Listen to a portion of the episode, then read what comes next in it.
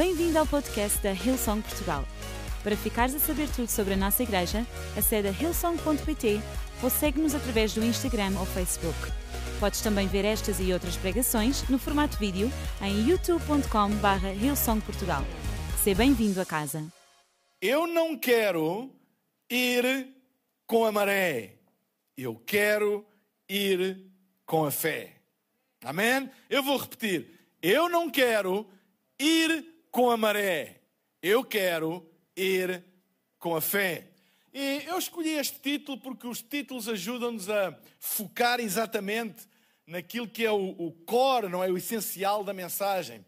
E nós temos em Portugal, uh, para aqueles que nos estão a ouvir do Brasil, ou de Angola, ou de outros países uh, de expressão portuguesa, talvez isto não faça muito sentido, mas em Portugal nós temos uh, esta expressão ir com a maré, não é? Ou então há outra expressão que é Maria vai com as outras, não é?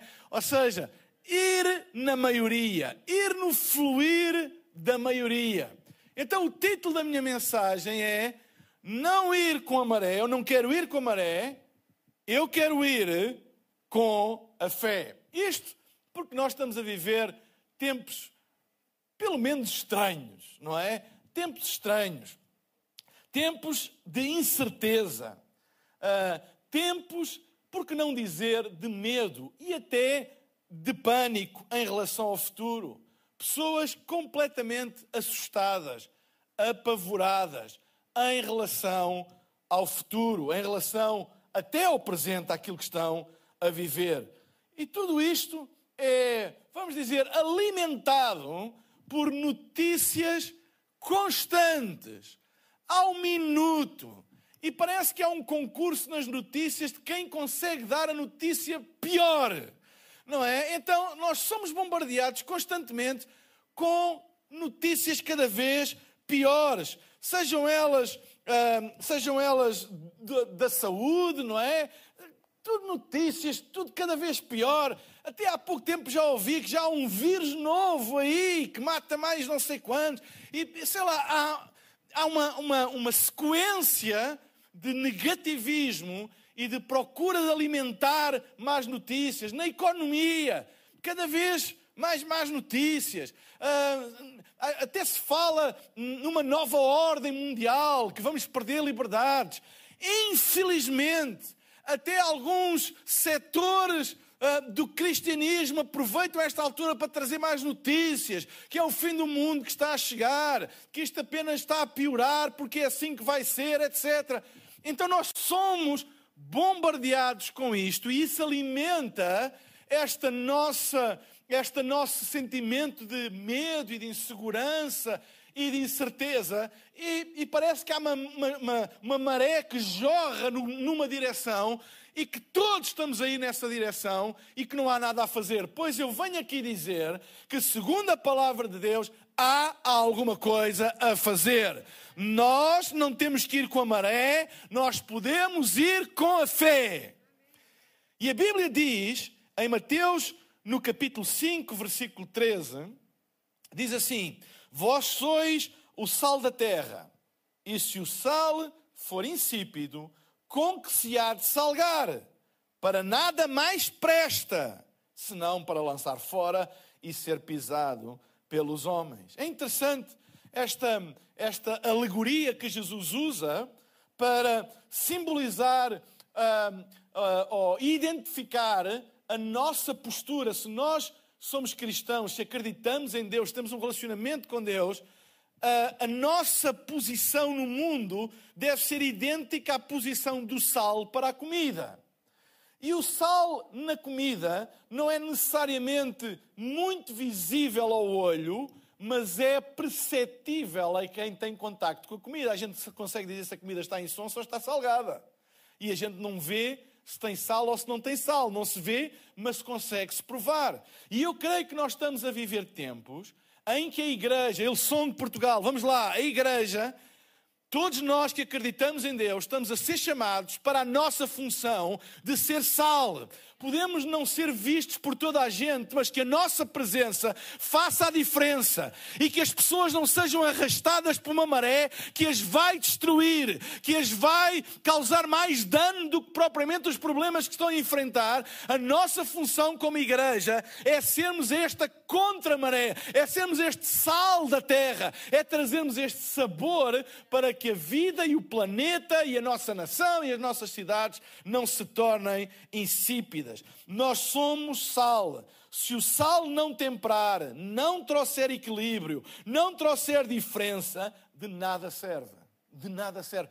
A igreja é uma força poderosa neste mundo e ela precisa de se manifestar. Vá lá, nós precisamos de nos manifestar neste tempo, porque é a única força que vai contra esta maré decrescente e destrutiva. Nós somos o sal da terra e nós devemos ser uma contra-maré, ou seja, devemos seguir o caminho da fé. E eu oro, oro para que a nossa fé e o nosso relacionamento com Deus se traduza e sirva para alguma coisa, porque a Bíblia diz: se o sal não salgar, para nada mais presta.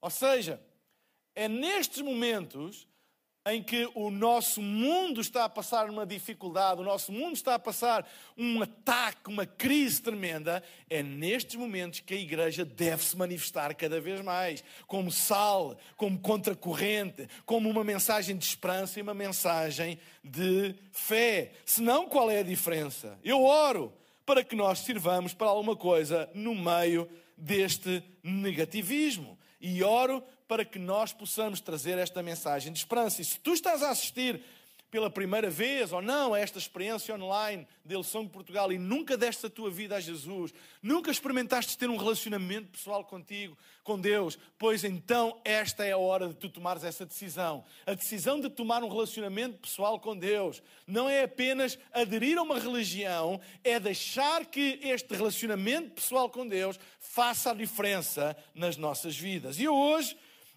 gostaria de partilhar três coisas que nós devemos ter na nossa vida para nós não irmos com a maré, mas irmos com a fé. Três coisas. A primeira, quem crê em Deus, ou aqueles que creem em Deus, olhamos para a vida pela perspectiva da fé e não pelo medo. Olhamos para a vida pela perspectiva da fé e não pelo medo diz em João, no capítulo 14, versículo 1, na nova tradução linguagem para hoje, diz o seguinte: Não fiquem aflitos, creiam em Deus e creiam também em mim, diz Jesus. Depois, no versículo 27, do mesmo capítulo 14 de João, diz o seguinte: Deixo com vocês a paz, é a minha paz que eu vos dou. Não vos dou a paz como o mundo a dá. Não fiquem aflitos nem tenham medo. Jesus estava a ter uma conversa, eu acho que era mais que uma conversa, Jesus estava, vamos dizer, a confrontar os seus discípulos com uma manifesta aflição que eles estavam a manifestar face aos últimos acontecimentos e perspectivas acerca do futuro de Jesus. A iminência da sua prisão e morte estava a trazer perturbação e muita aflição aos discípulos. E Jesus chegou-se ao pé deles e confrontou esse estado de alma deles, essa aflição que eles estavam, com estas palavras. E disse: Não fiquem aflitos, creiam em Deus. Parece que há uma incompatibilidade entre crer em Deus e viver em aflição. Parece que há uma incompatibilidade entre crer em Deus e viver um estilo de vida de aflição. Não quer dizer que a gente não sinta aflição, não quer dizer que a gente não, perante um momento ou outro, a gente não sente, claro que sente aflição, mas aquilo que Jesus está a dizer é que eles estavam a começar a viver com esta aflição. E Jesus disse: creem, se vocês não estejam aflitos, se creem em Deus, não sejam aflitos. E diz no versículo 27, eu deixo com vocês a paz, a minha paz eu vos dou. Não dou a paz como o mundo dá. Não fiquem aflitos, nem tenham medo.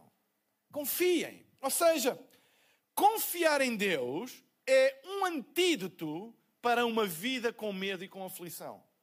Não quer dizer que a gente não experimente, volto a dizer, momentos de medo ou de aflição. Se eu for fazer as minhas corridas e um pitbull desatar a correr atrás de mim, eu, eu, eu sinto medo.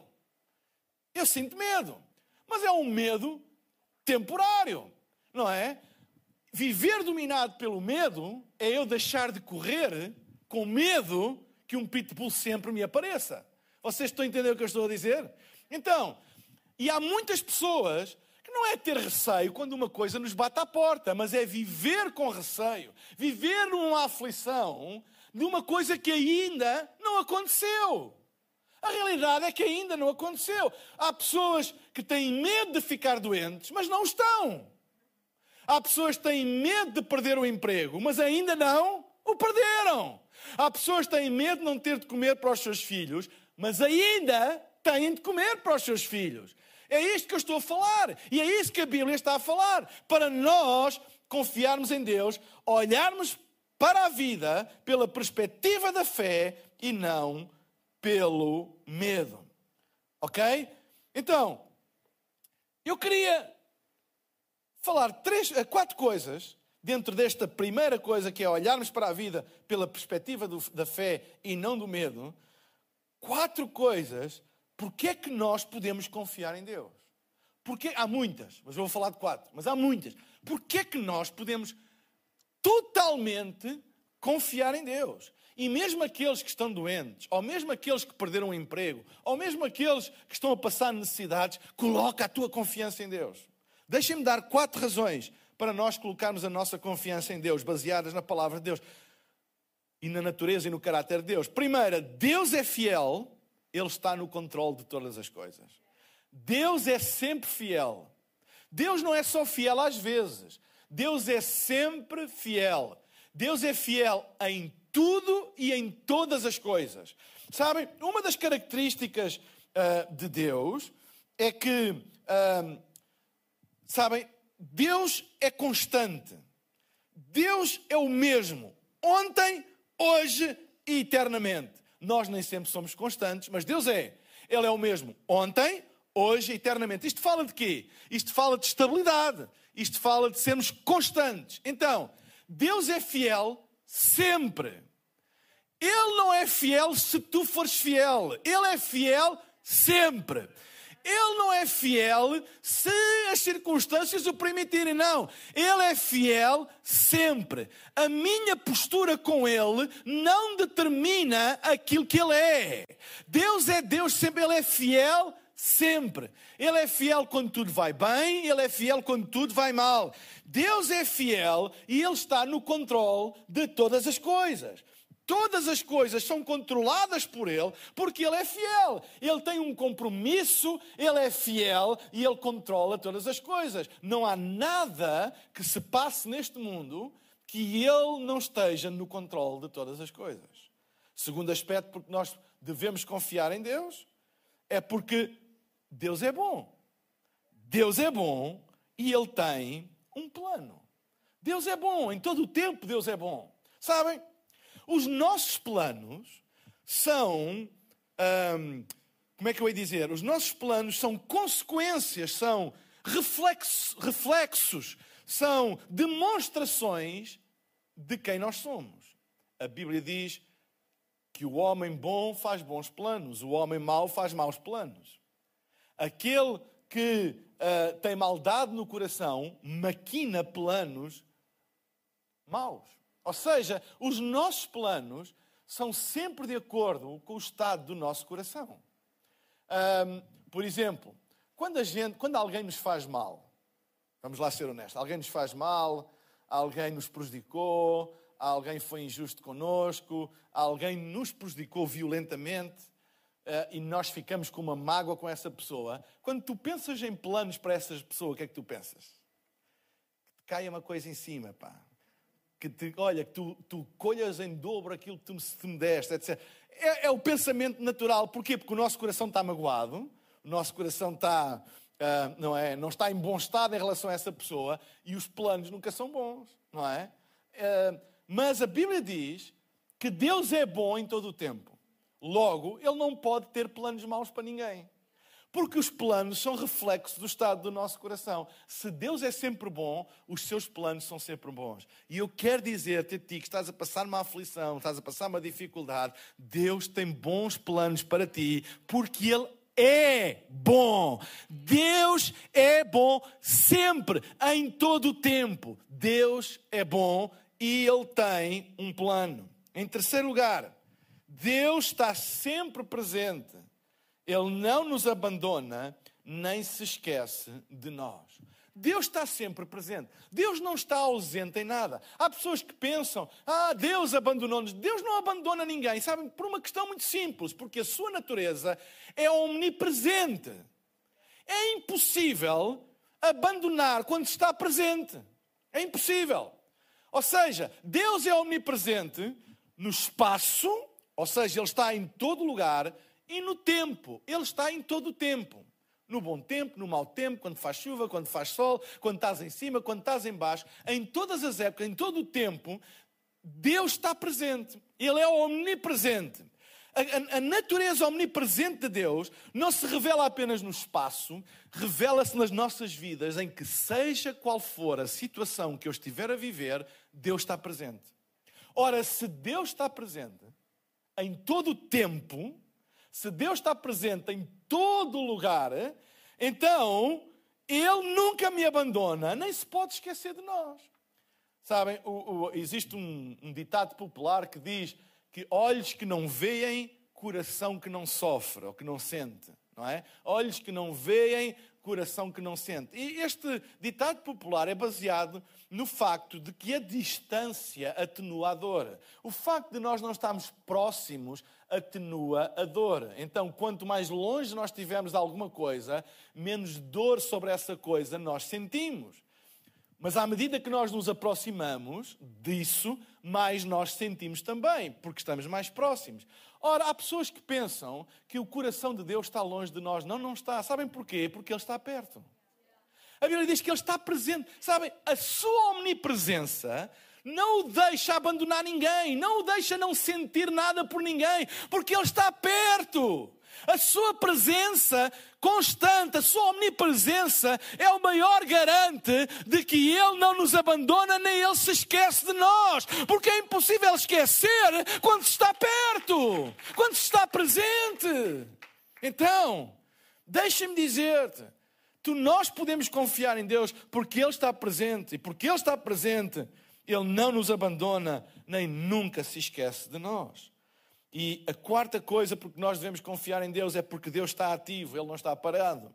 E Ele trabalha em nosso favor. Então, olhamos para a vida pela perspectiva da fé e não pelo medo.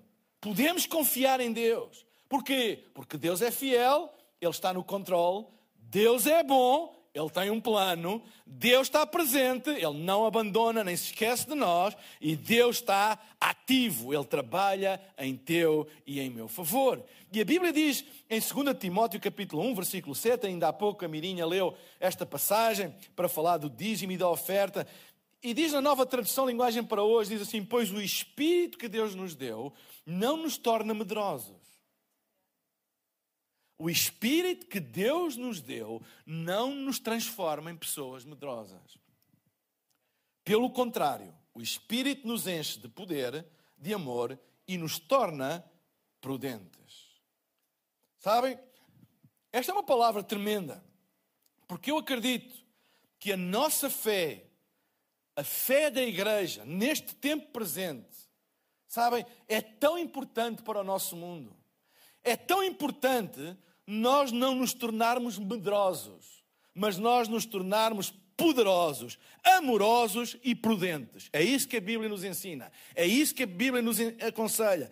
Para que é que serve a tua fé se neste momento tu vês a vida como os demais, apavorado, uh, uh, cheio de medo? Eu às vezes, sinceramente, eu fico tão triste de ver pessoas cristãos a, a, a, propagarem o medo e a incerteza e vai ser pior e ai, já viram isto, ai, já viram aquilo, etc, etc. Quando a nossa função é salgar, quando a nossa função é fazer a diferença, quando a nossa função não é ir na maré do medo, é trazer a fé e a esperança às pessoas.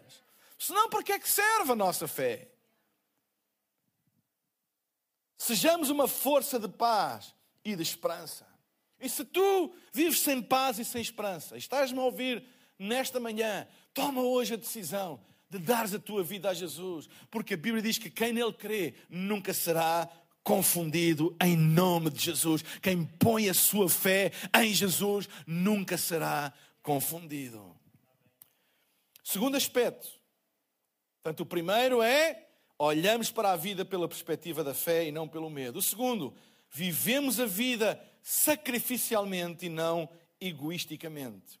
Diz na Epístola de Paulo aos Filipenses, capítulo 2, versículo 3 e 4, diz assim: Não façam nada por interesse pessoal ou por desejos tolos de receber elogios, mas sejam humildes e considerem os outros superiores a vocês mesmos. Que ninguém procure somente os seus próprios interesses, mas também o dos outros. Amém? Ninguém faça apenas por interesse pessoal ou por desejo tolo de receber elogios, mas sejamos humildes e considerem os outros superiores a vocês mesmos. E gosto do que diz aqui: que ninguém procure somente os seus próprios interesses. Não tem mal nenhum procurar o próprio interesse. O que é mal é procurar somente os nossos próprios interesses, mas também os dos outros. E esta deve ser a maneira como nós devemos viver a vida, como cristãos. Não sermos, não, sabem, não estarmos fechados em casa a pensar só em nós, mas a pensar-nos em todos. A igreja primitiva, a igreja no primeiro século, viveu circunstâncias bem piores que as nossas. Alguém tem alguma dúvida disso? Perseguição, pagavam com a vida a, a fé deles, bem pior do que as nossas. E Paulo escreveu isto à igreja em Filipenses. Ou seja, não pensem só em vocês, não procurem só os vossos interesses, mas também os dos outros. Vivam um cristianismo, vivam uma vida que procura também ajudar as outras pessoas. E igreja é tudo acerca dos outros. Igreja não é só para mim, é para os outros. E faz parte da visão da nossa casa que igreja existe por causa daqueles que não são igreja. E, sabem, nós podemos ficar tão confortáveis eh, a, a ver a igreja na sala das nossas casas, por streaming, etc que esquecemos que há um mundo lá fora cheio de pessoas que não conhecem Jesus, que está em sofrimento, que está sem esperança, que está a perder a sua saúde mental, pessoas a porem fim à sua vida como nunca antes, e nós estamos confortáveis a alimentar a nossa fé nas nossas casas. Nós temos que pensar nos outros. Sabem? É por isso, olha, é por isso que nós, por exemplo, cumprimos as normas de, como se diz, sanitárias que as autoridades põem. Estão aqui a ver todos estes voluntários, tudo com a cadeirinha de distância e a máscara, etc. Toda a gente lava as mãozinhas com gel de álcool à entrada, à saída, etc. Não é, sabem, nós fazemos isso por causa dos outros. É o respeito pelos outros. Não é medo, não é viver por medo, é respeitar as pessoas.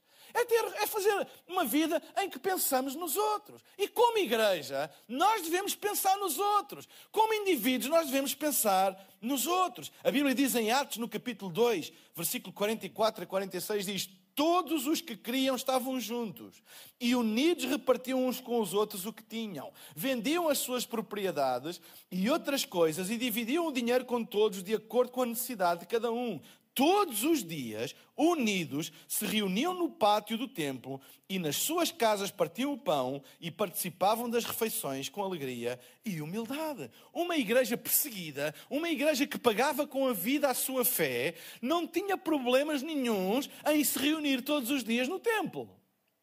Não tinha problemas nenhums em se reunirem nas casas uns dos outros. Ai, não venhas à minha casa porque se alguém descobre, depois matam a minha família, etc. Ou seja, eles não pensavam só neles, eles pensavam nos outros também. E eu quero dizer que, como igreja, vamos pensar nos outros.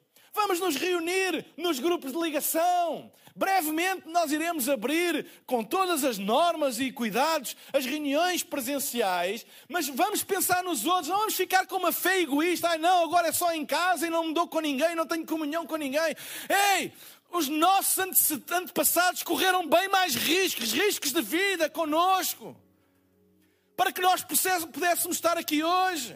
Eles pagaram com sangue a liberdade que nós temos hoje de pregar o Evangelho. Então, não vamos viver aterrorizados, egoisticamente, mas vamos pensar nos outros, vamos pensar naqueles que menos têm, vamos contribuir para que aqueles que menos têm possam ter alguma coisa. Eu dou graças a Deus pela nossa equipa. Uh, uh, do City Care, pela nossa igreja que está a ajudar cerca de 500 pessoas nos dias de hoje, com alimentos, etc. Sabem, só é possível porque há gente que não é egoísta, que vive sem egoísmo, que não tem medo do que é que vai faltar no futuro, porque sabe que o futuro a Deus pertence, é em Deus que está, está, o nosso futuro. Sabem, nós temos que usar bem é aquilo que Deus nos dá hoje, no presente, porque o futuro a Deus pertence. Se tu pensas que, se tu pensas que garantir o teu futuro é tornar-te egoísta, é tornar-te isolado, que isso garante o teu futuro, deixa-me dizer-te que isso não garante nada. Há pessoas egoístas que acabam mal, mas é aqueles que que dão aquilo que têm hoje, usam bem aquilo que têm hoje e confiam em Deus para aquilo que é amanhã. E nós, igreja, devemos confiar em Deus no amanhã. O amanhã pertence a Deus, Ele já lá está, Ele está no controle de todas as coisas. Não vamos viver de uma maneira medrosa e egoísta. Em terceiro e último lugar, fazermos brilhar a luz e não escondermos essa luz. Em Mateus, no capítulo 5, versículo 14 e 16 diz: Vocês são a luz para o mundo. Não se pode esconder uma cidade construída sobre um monte. Ninguém acende uma lamparina para colocá-la debaixo de um cesto. Pelo contrário, ela é colocada no lugar próprio para que ilumine todos os que estão na casa. Assim também a vossa luz deve brilhar, para que os outros vejam as coisas boas que vocês fazem e louvem o vosso Pai que está no céu. Durante esta época, as pessoas estão ansiosas, com medo, inseguras, à procura de esperança.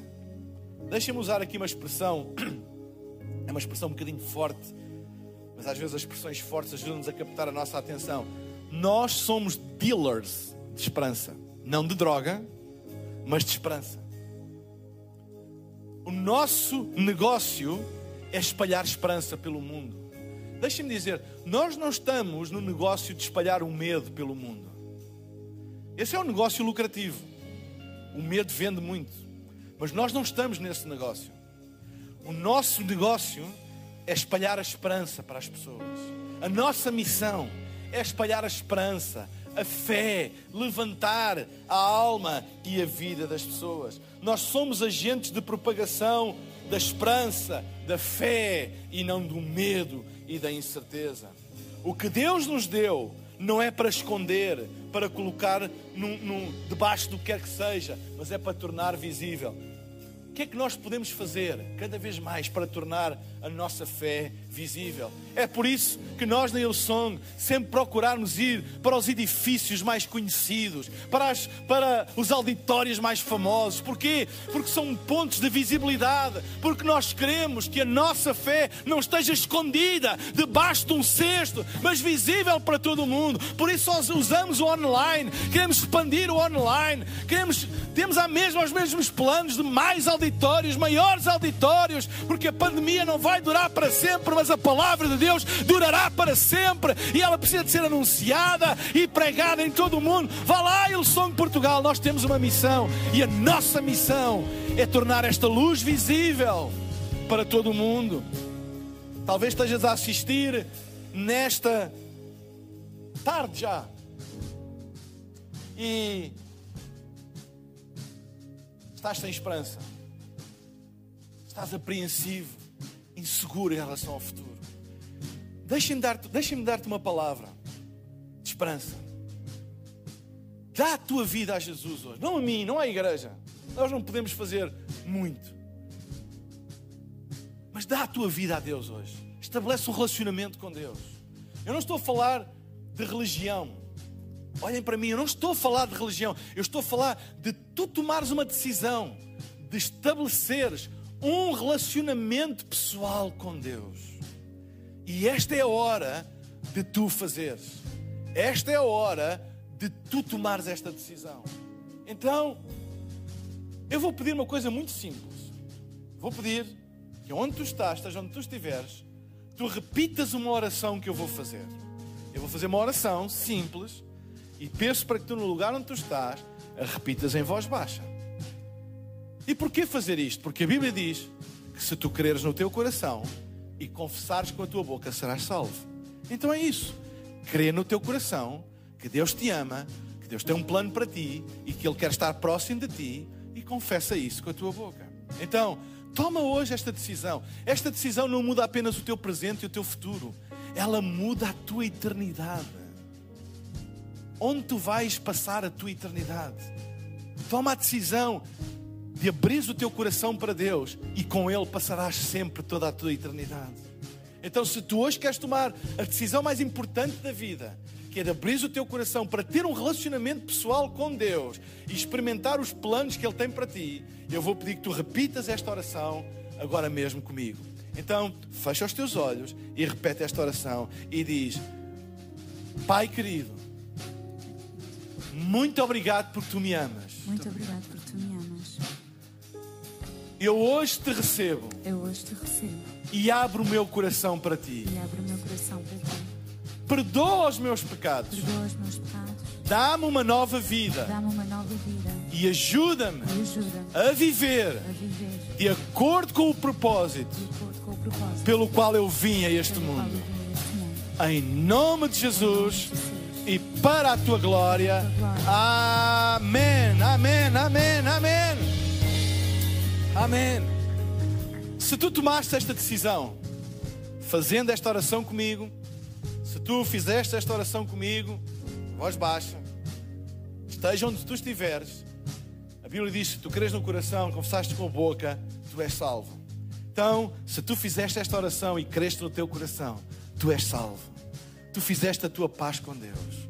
Tu fizeste a tua reconciliação com Deus. Talvez haja pessoas aqui que nunca têm estado longe de Deus e hoje precisam de fazer a sua, o seu retorno para a fé, a sua reconciliação com Deus. Esta mensagem é para ti também. Então vou pedir a todas as pessoas, uma coisa muito simples, todas as pessoas que fizeram esta oração, deram a sua vida a Jesus, abriram o seu coração para ter um relacionamento com Deus, ou todas aquelas que querem fazer a sua reconciliação com Deus, a sua paz com Deus, querem voltar para a fé, têm andado longe de Deus e hoje querem voltar para a fé, eu vou pedir que façam uma coisa muito simples. No chat do YouTube, do Facebook ou do Instagram, da Ilson de Portugal, onde tu estás a assistir a esta experiência online, coloca lá o emoji da mão, assim com a mão aberta. Coloca esse emoji. E esse emoji é um sinal de que tu fizeste esta oração, queres dar a tua vida a Jesus, queres ter um relacionamento com Deus, ou tu queres fazer a tua paz com Deus, queres voltar para a fé, queres voltar a crer em Deus, queres voltar a congregar-te na igreja. Então, seja uma ou outra situação, faz agora ou usa agora o emoji da mão no chat do Facebook, Instagram ou YouTube para que a nossa, a nossa equipa de pastores e voluntários que estão a acompanhar o chat possam te contactar e, se assim o entenderes, falar contigo, mandar-te uma mensagem, orar contigo, mandar algum material uh, que te vai ajudar, ou quem sabe conversar um pouco durante a semana. Nós estamos cá para ti. Ou então, se és um pouco mais acanhado, tu podes usar o link que está aqui a passar em baixo, que diz ilsong.pt barra Jesus e basta preencheres um pequeno formulário para nos dares autorização de te contactar e nossa equipa vai te contactar também. Então, ou através do formulário no link barra Jesus, ou através do emoji na mão, no chat do YouTube, Facebook ou Instagram, faz agora esse contacto connosco e nós teremos todo o prazer em contactar contigo. E eu oro a Deus para que a tua vida mude para sempre. Amém? Esperamos que a mensagem de hoje te tenha inspirado e encorajado. Se tomaste a decisão de seguir Jesus pela primeira vez, acede a hillsong.pt Jesus para dar o teu próximo passo. Lembramos que podes seguir-nos no Facebook e Instagram para saber tudo o que se passa na vida da nossa igreja. O melhor ainda está por vir.